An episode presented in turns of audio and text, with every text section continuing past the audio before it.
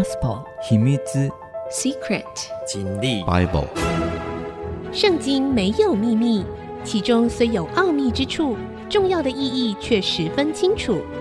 请听曾阳晴为你解密。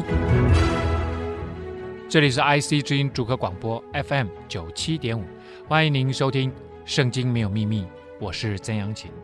好的，我们上一次呢讲到了哈，呃，约瑟还有这个透过哥哥们啊，跟雅各啊，这个他们的老爸爸都来到了埃及啊，过了好多年，与雅各也准备要走了，要去见上帝了。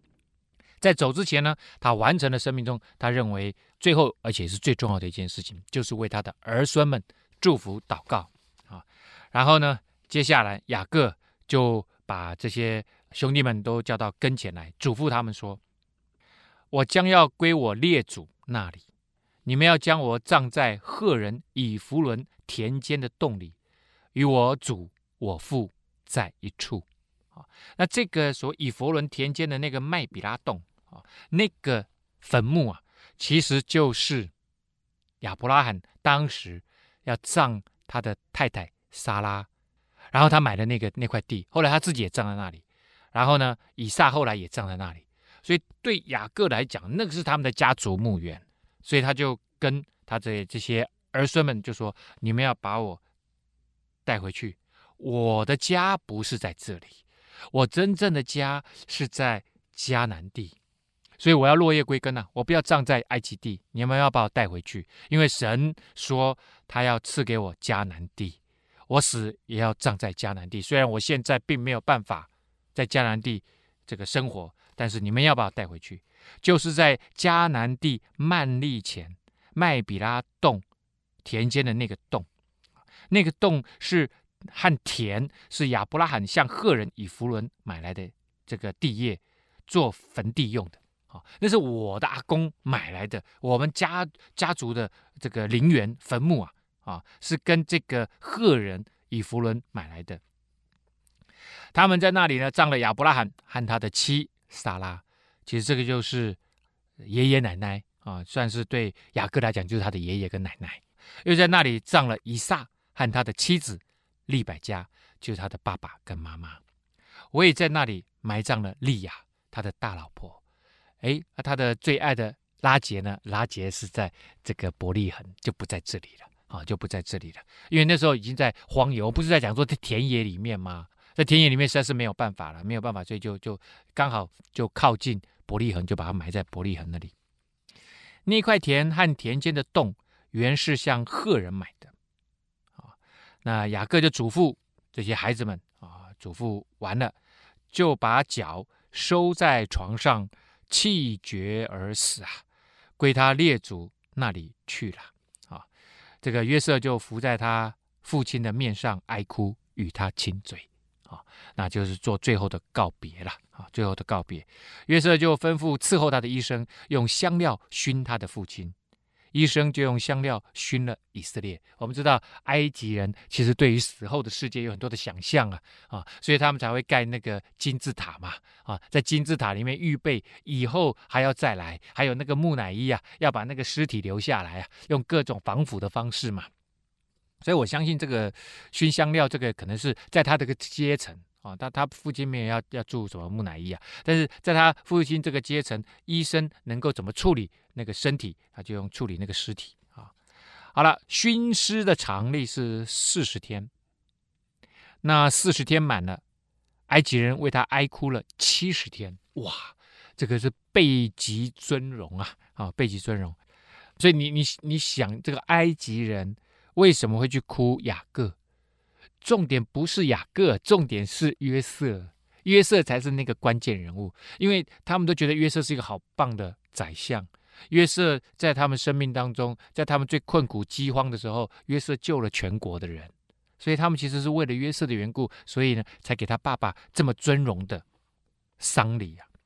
为他哀哭的日子过了，约瑟对法老家中的人说：“我若在你们眼前蒙恩。”请你们报告法老说：“我父亲要死的时候，叫我起誓，你要将我葬在迦南地，在我为自己所挖掘的坟墓里。现在求你让我上去葬我的父亲，以后我必回来。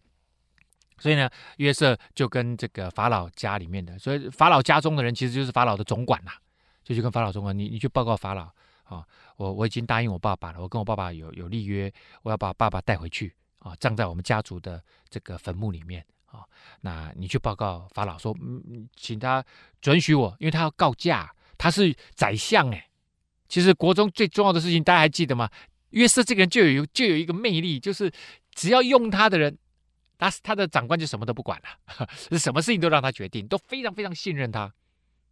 所以约瑟他要告长假，要要走上去办完丧礼再回来。呃，我相信两三个月跑不掉啊，哦，因为因为呃这么这么大的一个一个送葬的行列，那行行进的速度不会很快，然后到了迦南地啊，还要办好多的丧事再回来，所以那个时间很长啊，这里当然要请求啊。这个法老的特别的允准啊，啊，最后法老就说了：“你可以上去，照着你父亲叫你起的事，将他埋葬了。”啊，所以呢，约瑟当然很高兴，约瑟就上去葬他的父亲。与他一同上去的呢，有法老的臣仆和法老家中的长老，并埃及国的长老，还有约瑟的全家和他的弟兄们，并他父亲的眷属。只有他们的妇人、孩子和羊群、牛群都留在歌山地，所以，哎，这是一个好大的阵仗，哎，不是一个只有我们自己家族的人来办这个婚丧，这已经有一点像是国家的丧礼了。这个贵族啊，哦，长老的臣仆啊，还有长老啊，通通都参加了这一次的丧礼。这当然都是因为约瑟他这样子的呃身份地位的缘故。那他们是寄居的了，所以神是高举那个愿意跟随他、信靠他的这个约瑟啊，也是高举那个愿意跟随他的雅各啊。虽然雅各死了，但是神说：“你看看，这个就是我愿意跟随我的人，他就会这么蒙福啊，这么蒙福。”好了，还有呢，还要保护他们啊。这个离开了埃及呀，这个还有军队跟着他们走啊，又有。车辆、马兵和他们一同上去，那一帮人甚多啊！哇，这是个超级大的这个送葬的行列。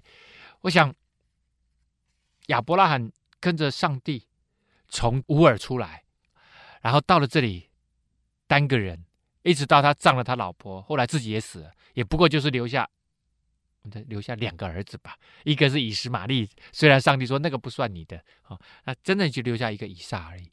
所以其实对。亚伯拉罕来讲，他一直我相信他的生命，他一直觉得是很孤单，就那种孤单的感觉。以撒也是啊，哦，以撒当然他这个两个孩子，一个呢雅各啊，又又跑到拉班那边，一去就就二十年才回来。然后一个就是什么，一个又是这个这个不不是很听话的大哥啊，跑出去跟外外面的女人结婚，然后呢家庭搞得乱七八糟的，爸爸妈妈一直伤伤脑筋。可是没想到啊，到了雅各，哇！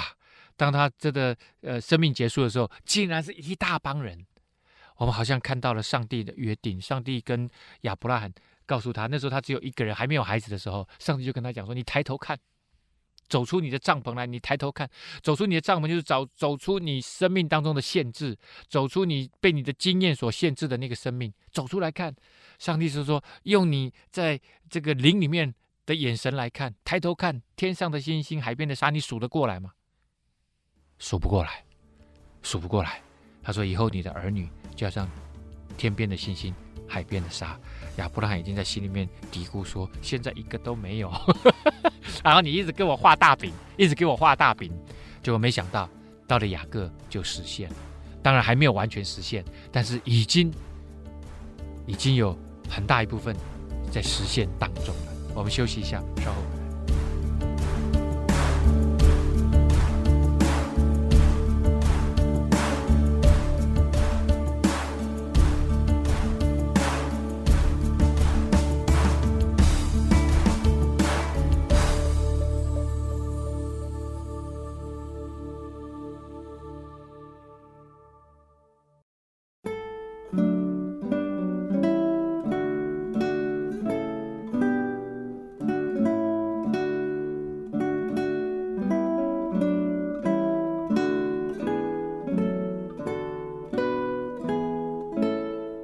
欢迎您回到《圣经没有秘密》，我是曾阳琴。好的，我们讲到了雅各过世，他的丧礼啊，那约瑟呢，当然是主持丧礼的人啊啊，他的身份跟地位啊，所以呢，这是一个极其盛大，大概除了法老没有参加以外，哈，埃及地所有的重要人物全都参与了啊，那跟他们的整个家族就一路浩浩荡荡从埃及出发。还有军队保护他们，到了约旦河外亚达的河场，就在那里大大的嚎啕痛哭啊！约瑟为他父亲又哀哭了七天啊，又哀哭了七天。然后就觉得以前的人的那个时间啊，好像都不用钱的，农业时代嘛，什么都慢慢来啊，什么都慢慢来。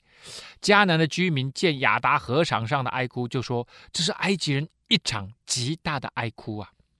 因此，那个地方叫做亚伯麦西，是在约旦河东。啊，那我们知道迦南地其实大部分都是在约旦河西边啊，约旦河的西岸，而这里还在约旦河东边。雅各的儿子们就遵着他父亲所吩咐的办了，把他搬到迦南地，葬在曼利前。啊，但他这个葬的地方是在西岸呢。只是他们那时候因为从南方上来，从这个东岸绕进西岸，啊，越过约旦河，葬在曼利前麦比拉田间的洞里。那洞是和田是亚伯拉罕向赫人以弗伦买来的地业，作为坟地用的。那之前这个我们也讲过这一段哈，约瑟就葬了他的爸爸和众兄弟们，并一切同他上去葬他父亲的人呢，就都一起回到了。埃及地，这里呢就完全的结束了雅各这一生。那雅各这个人呢，我们看哈，他从出生，从他出生的那一个，大家还记得吗？双生子嘛。那雅各呢是哥哥先生出来哦，哥哥身上都是毛哦，就叫到一扫啊，毛很多出来，结果他手上抓着什么？抓着哥哥的脚脚踝一起出来。就好像他也呃不甘示弱哈，想想要抓着哥哥，把哥哥往后拉扯，没有，这是我说的啦，哈，抓着哥哥的脚一起出来，所以呢，他的名字叫雅各，雅各的意思就是抓的意思，所以这个人一生从他出生的那一刻开始，他就是一个抓东西的人。我们知道，我我们在呃成长的过程当中，我们总是希望能够为我们自己，或者是如果结婚了，为我们的家。搜罗更多的什么资源嘛，抓更多东西进来，在工作上面，呃，我希望能够有成就，我希望我能够升迁，把别人打败，我希望我加薪，我希望买好车，我希望住好好房子啊，就是你会发现，我们总是让自己的生命中有更多的资源进来，进来，进来，进来，要丰富自己的生命嘛。雅各就是这样的人，你会发现跟哥哥的关系开始，第一个先抓哥哥的长子的名分抓过来。抓过来以后还还不甘心，就只是用一一碗红豆汤就把他哥哥的名分给抢过来了。抢过来以后呢，后来又抢了哥哥的祝福，然后逃走了以后，来到了拉班那里，他的舅舅那里。没想到他舅舅比他更厉害啊！舅舅也是这种江湖上混的啊，这个老老江湖老狐狸啊，把他整得惨歪歪。但是呢，在这个过程当中，在之前来到舅舅这边之前，他遇到了上帝，生命开始有很大的转变。所以来到这里呢，跟四个老婆也不能说结四次婚呐，其实只结了一次婚就来了四个老婆，莉亚、拉杰，还有他们的婢女，然后生了好多小孩。二十年过去了，那最后呢，他的那个个性又来了，他不不行啊，我我我不能白白的为你工作二十年呐，所以呢，他要开始抓，而他也很会抓。如果他做生意，他已经是个很很厉害的生意人，得了好多的呃牛羊牲畜啊，好多的财产，就带回到他哥哥那里。以扫那里啊，要回到他的这个故乡，但是他在故乡又跟这个这个亚伯渡口在那里呢，跟这个谁，跟这个呃神的使者摔跤以后，他虽然赢了，但是上帝扭了他的大腿窝的筋呐啊，然后呢就说你要改名字叫做以色列，你与神与人征战都胜，但是上帝要他永远记得，因为他后来其实就是瘸腿的，雅各后半生就是瘸腿的。他那个大腿就是可能就就是一一边的筋就缩短了，所以他走路一定是一掰一掰的。永远记得，你跟上帝这个的约定，你是属于上帝的人。然后呢，不要再争了 上帝会自己会祝福你。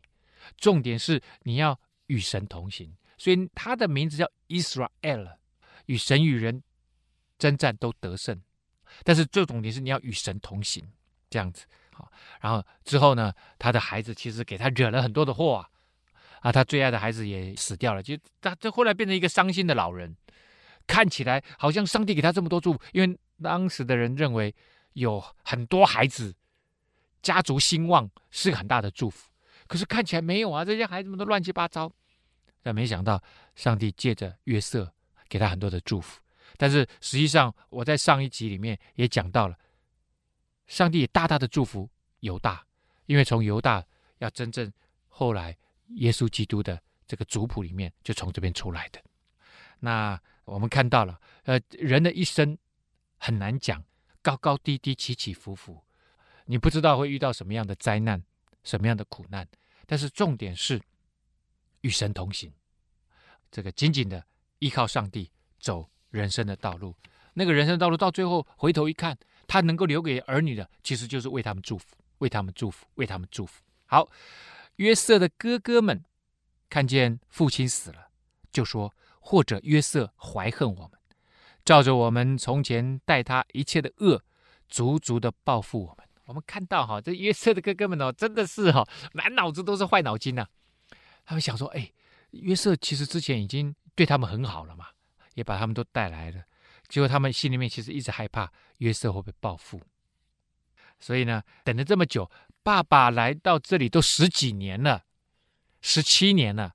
约瑟他这些哥哥们还觉得说：“哎呦，约瑟会不会还继续怀恨呐？”再加上约瑟在这里原先十几年，所以呢，这个前前后后加起来将近四十年了。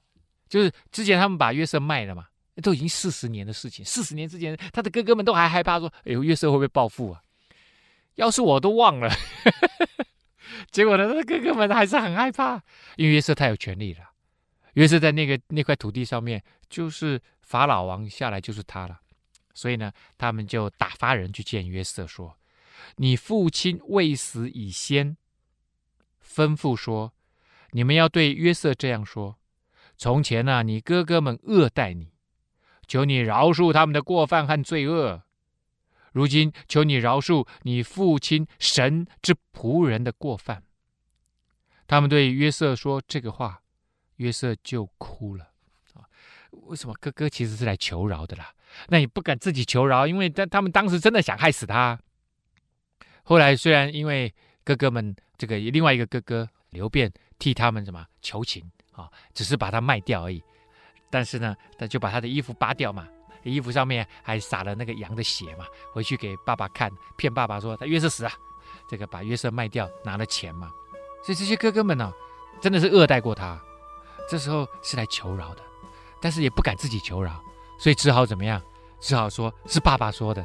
大家，你约瑟，你你看在爸爸的份子上嘛。爸爸说叫你，就你对我们要好一点，不要不要不要找我们麻烦。好，我们休息一下，稍后回来。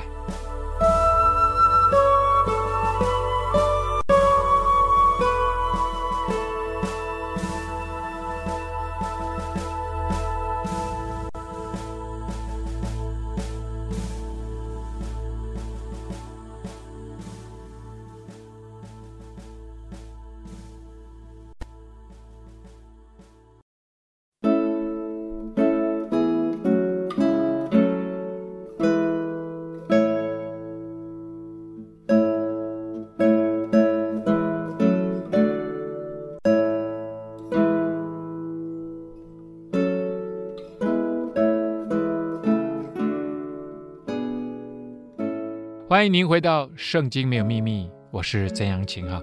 雅各过世了啊，那呃约瑟的哥哥们呢，害怕他报仇，所以呢就用爸爸的名义啊来跟他求饶啊，因为想说你你好歹看在爸爸的份上啊，不要对你的哥哥们秋后算账。约瑟听了就哭了。约瑟一定在想，这么久了你们还不了解你这个弟弟吗？我如果要干掉你们。我我什么时候不能干掉？以我的权力这么大，我什么时候不能做这件事情？我要等到爸爸死了才做吗？你们你们跟我这么我们在一起这么久了，你们真的还不了解我吗？可是你知道，邪恶的人想别人就是很邪恶。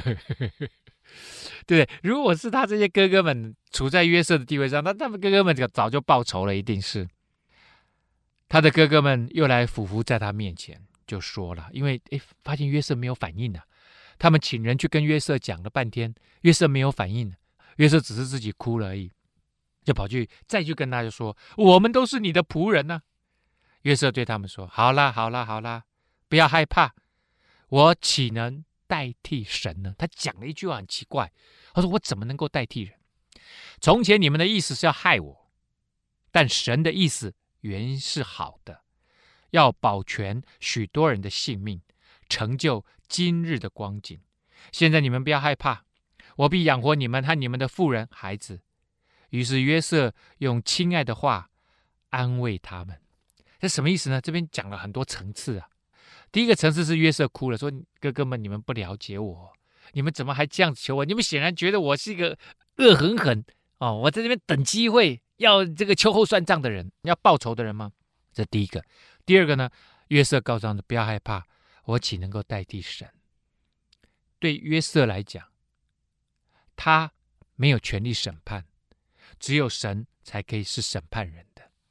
这也就是在我们的信仰当中，神才是那生命最后的审判者。也许有一些人作恶，看起来作恶多端，可是呢，他可能善终啊。但是上帝说：“No。”死后且有审判，神才是那个真正的审判者。所以约瑟说：“我我怎么能代替神呢？要审判，上帝自己会审判。从前你们的意思是要害我，约瑟也知道，哥哥们你们是要害我啊。但 no，上帝其中有上帝美好的旨意，上帝的意思是好的，要保全好多人的性命，成就今日的光。因为上帝知道未来这里会有很长一段时间的饥荒。”必须用之前七年的丰年先来做预备，所以上帝借着你们几个坏蛋哥哥，然后把我卖到这里来。上帝有美好的旨意，所以圣经里面有一句话说：“万事互相效力，叫爱神的人得益处。”看起来好像前面的事情不是那么好，但是最终要成就一个美好的事情。所以在这里，约瑟给我们一个。非常好的示范，就是你生命当中无论遇到什么事情，如果你紧紧跟随上帝，这些看起来不好的事情，到最后都会被翻转过来，成为一个好的事情，成为一个蒙福的事情。这是约瑟，所以约瑟知道说，只要我好好的跟随上帝，我不要看现在好像不好的事情，但是这些通通都会让我得着益处，通通都会让我身边的人得着益处，而上帝是要保全好多人的生命。成就今日的光景，让你们可以在这里安居乐业。所以现在你们不要害怕，再讲一次哦。前面说不要害怕，现在讲一次不要不要怕我啦！哎呦喂呀，我必养活你们和你们的富人孩子啊！啊，我一定会尽我的力量帮助我们自己人呐！啊，还安慰他们。约瑟和他父亲的眷属都住在埃及。约瑟活了一百一十岁，哇，年纪越来越小了，哈，呃，一百一十岁，但我们现在看起来还是很老啊，可是呢，哎，他们的年纪就啊、没有像他的啊哥、爸爸、阿公啊、阿公、曾祖父活得那么久了。约瑟得以见以法莲第三代的孙子，所以他后来他自己也变成阿宙了，哈、也变成曾祖父了。下面有有三代，马拿西的孙子。马吉的儿子也养在约瑟的膝上，活到一百一十岁，确实了哈。这个不仅有孙子，还有重孙呢。约瑟对他弟兄们说：“我要死了，但神必定看顾你们，领你们从这地上去，到他启示所应许给亚伯拉罕、以撒、雅各之地。”所以约瑟也记着他爸爸在死之前所交代的，就是。神一定会把他们这整个家族带上去，因为上帝跟亚伯拉罕的约约定，不会因为亚伯拉罕过世就结束，因为这位上帝是从永恒到永恒的神，所以他跟亚伯拉罕的约定，在亚伯拉罕活着的时候没有结束，继续到以撒的身上，继续到雅各的身上，继续到约瑟的身上。然后会一代一代的下去，到了耶稣，然后一代一代的下去，一直到今天一九四八年，犹太人从世界各地回去，在迦南地重新建造了一个国家，叫以色列。这个民族丧失他们自己的国家两千四百年。上帝说：“我没有忘记我对亚伯拉罕的约定，那个约定依然有效。所以呢，你们要从世界各地回归，无论经过什么样的困难。一九四八年，他们在今天的以色列那块土地上面。”以前的迦南地那块土地上面，重新建造了他们的国家，他们再一次回到了那个土地上，所以这是永恒的约啊！上帝没有忘记，世界上没有任何一个国家灭了两千年还能够复活的，只有以色列这个国家，真的是很奇妙，而这都跟圣经的记载有极其紧密的关系啊！所以约瑟说，上帝。启示，上帝自己启示要赐给亚伯拉罕、以撒、雅各的土地。现在我虽然要死了，但是以后上帝一定会把我们再领上去。啊，然后呢，一九四八年，上帝把经过第二次世界大战，在欧洲就死了六百万的犹太人，从世界各地带回去，啊，带回去。约瑟叫以色列的子孙启示说：神必定看顾你们，你们要把我的骸骨。从这里搬上去，所以约瑟也要葬在他的家族墓园里面啊。他他也不要葬在这里，说你们一定要把我带上去。约瑟死了，正一百一十岁，人用香料将他熏了，把他收敛在棺材里，停在埃及。其实他们没有把约瑟带上去，但是之后会带上去，不是 right now，不是现在。啊，不是现在，不像，因为约瑟的势力庞大嘛，约瑟的在埃及的权力很大，所以他可以把他爸爸带上去，很多人也会一起上。可是约瑟死了啊，这其他的人没有没有没有像他这么大的权力啊，也没那么多的资源啊，人脉也不够啊，也没有办法直接跑去找这个法老，只有约瑟才跟跟法老讲话啊，所以他们还是只是把约瑟就停关在埃及。那当然这件事情，我相信。他的后人会记得这件事情，约瑟交代的事情，总有一天他们会把他带上去的。哦，那是哪一天呢？现在他们都不知道，没有人知道，哦，没有人知道。好，这个我们先休息一下，接下来呢，哎，我们要来进入圣经里面，创世纪已经结束了，就写到约瑟停关在埃及啊啊，接下来我们开始有一些序言，准备要进入啊这个出埃及记。我们休息一下，稍后回来。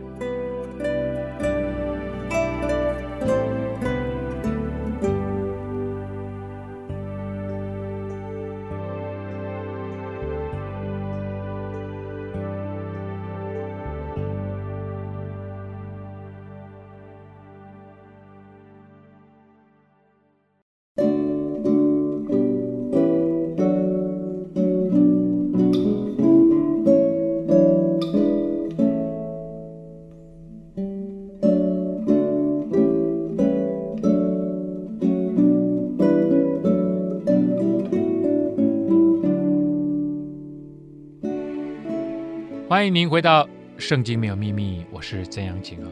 好的，那这个约瑟死了，棺材啊，这个停在埃及啊，他并没有立刻被他的后人哈，大家也没那个能力啊，因为从这个埃及再上去，那也是好长一段距离啊啊，要能够很正式的办一个丧礼，也不是那么容易。那要不是这个约瑟。等于是举全国的这个资源，才有办法办到把他的爸爸雅各葬上去，大概其他人也办不到，所以呢，其实他就一直停关在埃及。那我也可以跟各位讲，他要再回到迦南地，他自己的遗言要实践这个这个遗言。已经是四百年后的事情了啊！但是呢，圣经里面是这样讲，在这个彼得后书啊，在新约的彼得后书说，上帝看千年如一日，一日如千年，所以不用讲四百年，哎，就就算几个小时就到了，一下就到了啊！好了，那我们继续往下讲啊，这已经是出埃及记的这个经文。那出埃及记英文叫 Exodus 啊，这个名字其实就是出来的意思，就是出来的意思。那跟摩西这个名字也有关系。那我们先来看看哈，以色列的众子。各带家眷，和雅各一同来到埃及。所以呢，哎，话说从头啊，他们这些人他本来应该在迦南地的啊，现在他们怎么样来到了埃及？他们的名字呢记在下面啊。好了，那主要这样就是十二个，说来就所谓的以色列的十二个支派，有流便的老大哈，西缅、利未、犹大啊，犹大是老四啊，就是说赞美哈，以萨迦、西布伦、便雅悯啊，便雅悯是最小的哈，就是约瑟的弟弟，但、拿佛他利、迦得、亚设啊，那。凡从雅各而生呢，总共有七十个人。那时候约瑟已经在埃及啊，已经在埃及。那刚刚讲的其实只有十个人啊，那后来再加上什么？约瑟的两个孩子啊，马拿西跟这个以法莲啊。约瑟和他的弟兄并那一代的人都死了。时间慢慢过去了，他们都已经过世了。以色列的人生养众多，并且繁茂，极其强盛，满了那地。这个哎，就跟上帝答应亚伯拉罕的一样，你要生养众多啊！啊，天边的星星，海边的沙那么众多哦，那也要很用力生呐！啊，在那个时代人当然也觉得啊，生养众多是一个呃很蒙福的事情，而且是一个很重要的事情。他们都会是啊那个时候啊很重要的生产力啊！啊，养越多，那因为这个医学不是很发达。所以呢，要自己强壮健康，嗯，最好。所以这些孩子都很强壮。哦，有不认识约瑟的新王起来治理埃及，这新的法老啊，那个时间已经过去了，时序已经过去。有一群这个外国人住在那里哈，那因为他们一群人住在那，所以他们讲的话也不一样，也是希伯来文啊，跟埃及人讲的话也不一样。说不定他们当然也学会了埃及文，也学会了埃及的一些文化，没有问题。可是呢，他们还是保有很强烈的。这个希伯来的文化，对他的百姓们说啊啊，新的埃及王啊，对他百姓就说：看呐，这以色列民比我们还多，又比我们强盛。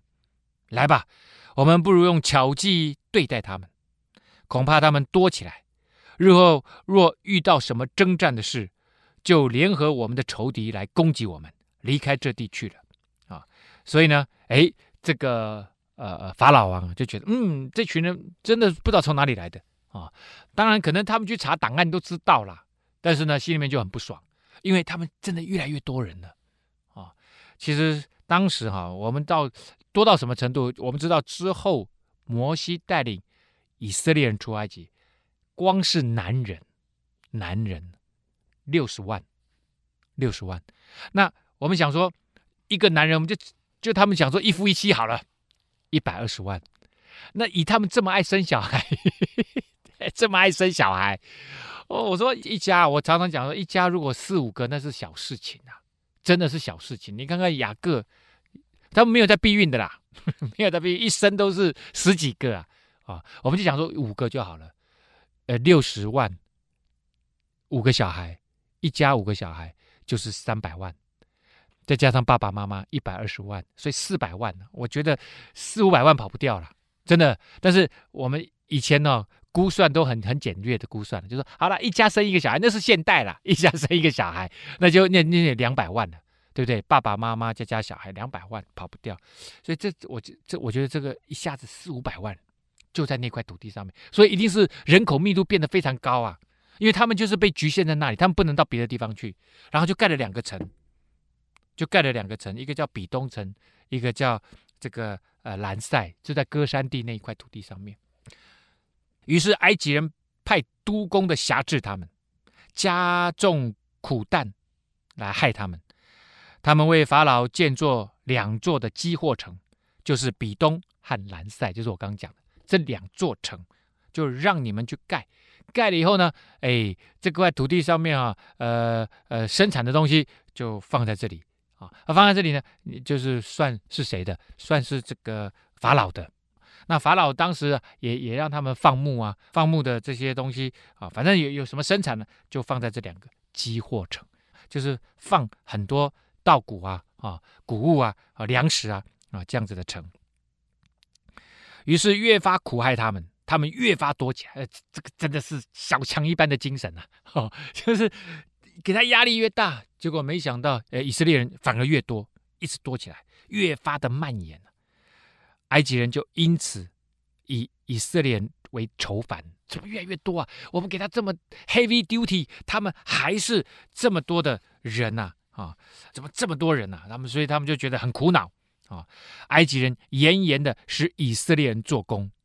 啊，当然就是所谓研究很多的规范啊，你们每天你要做十二个小时啊，想说用极大的苦力啊，极大的这个劳力啊，看能不能够让他们啊，这个这个人越来越少，结果并没有。但是呢，以色列人他们因为做苦工，觉得自己很命苦，无论是和泥啊，还是做砖头啊，或是做田间各样的苦工，在一切的工上都被严严的对待。被很严厉的对待，所以呢，以色列人他们发现，在这里，他们觉得自己好命苦。虽然他们不断不断的繁衍后代啊，但是呢，他们真的啊，这个 heavy duty，所以这个东西一直被我们知道，出埃及记就是后来摩西带领这一群人出了埃及嘛。所以这一群人在埃及的经历，事实上，因为他们其实。某个程度上面已经忘记上帝了，他们在这里工作，已经没有什么宗教信仰生活了，他们就每天在那边工作而已。所以这一段经历，埃及的经历，后来就被很多的基督徒说，他们不认识神的时候，他们的生命其实都是苦的，都好像在埃及一样。不管你是在世界上面，在职场上面，在社会上面的哪一个阶层，你工作其实对他们来讲都很苦，好像就像以色列人在埃及一样，他们觉得自己好命苦，所以他们只是和泥做砖啊，做各样的工作，并没有说他们真的去盖那个什么金字塔啊。但是哎，我们常常看那个什么埃及王子啊，在看那个不管是动画啊，或者是以前的片子，很多以为都他们都在盖金字塔，不一定啊，其实就做各样各式各样的苦工。那究竟呢？故事要怎么样发展？我们今天到这个地方要告一个段落了啊！圣经没有秘密，下次我们再来看看他们是如何出埃及的。